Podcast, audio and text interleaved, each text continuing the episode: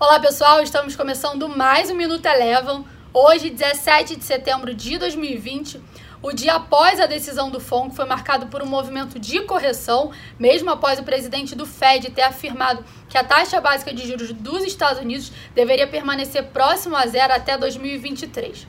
Os investidores ainda seguem cautelosos de olho na recuperação da economia no pós-pandemia. O S&P 500 encerrou o dia de hoje com queda de 0,84% e mais uma vez destaque negativo ficou por conta das companhias do setor de tecnologia. Já aqui no Brasil, o Ibovespa hoje teve um movimento descolado das bolsas internacionais encerrou com uma leve alta de 0,42%.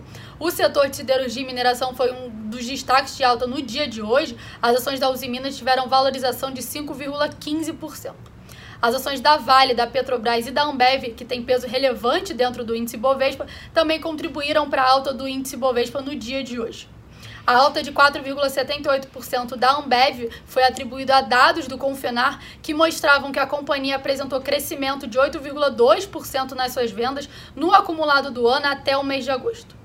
Já a alta da Petrobras de 1,93% foi atribuída à valorização do petróleo, com foco na reunião da OPEP+, que aconteceu hoje, onde os países integrantes afirmaram continuar agindo para conter a oferta e também apoiando os preços do petróleo.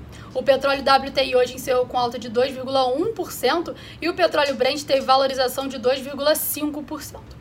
Por fim, passando agora para o dólar, esse teve uma desvalorização mundo afora e por aqui encerrou com uma leve queda de 0,13%, cotada a R$ 5,23. O Minuto Eleven de hoje fica por aqui. Se você quiser ter acesso a mais conteúdos como esse, inscreva-se em nosso site www.elevafinancial.com e siga a Eleven também nas redes sociais. Eu sou a Jéssica Feitosa e eu te espero no próximo Minuto Eleven.